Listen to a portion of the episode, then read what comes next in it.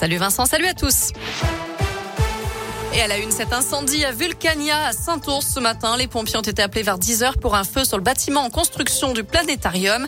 La structure menaçait de s'effondrer. L'intervention a été rendue compliquée du fait de la structure du bâtiment. Aucun blessé n'est en tout cas déploré. Le planétarium devait être la grande nouveauté du parc Vulcania pour cette année 2022, mais il restera fermé jusqu'à l'an prochain. Le projet est estimé à 11 millions d'euros. Le convoi de la liberté de passage en Auvergne, partie de Montpellier. Le cortège d'anti-pass et d'anti-vax, composé aussi de gilets jaunes, et dans l'agglomération clermontoise aujourd'hui, un point de rassemblement était au programme cet après-midi au Zénith d'Auvergne. Il y avait un départ demain matin. Les manifestants opposés aux mesures sanitaires et à la hausse des prix des carburants ont prévu de rallier Paris ce week-end, mais le préfet de police leur a déjà interdit l'accès à la capitale.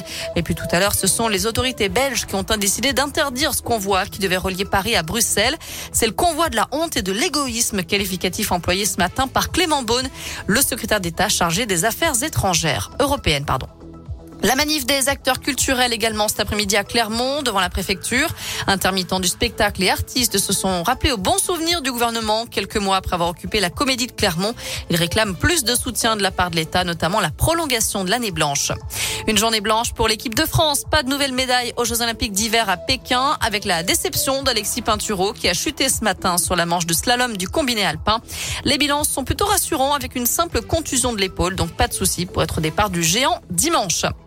Enfin, en rugby, on connaît la composition du 15 de France pour affronter l'Irlande samedi après-midi au Stade de France. L'ailier de l'ASM, Damien Penaud, est reconduit à l'aile pour cette deuxième journée du tournoi des Six Nations. En parlant de Clermont, la Ligue nationale de rugby a communiqué l'heure et la date du match en retard de top 14 entre les Auvergnats et Bordeaux.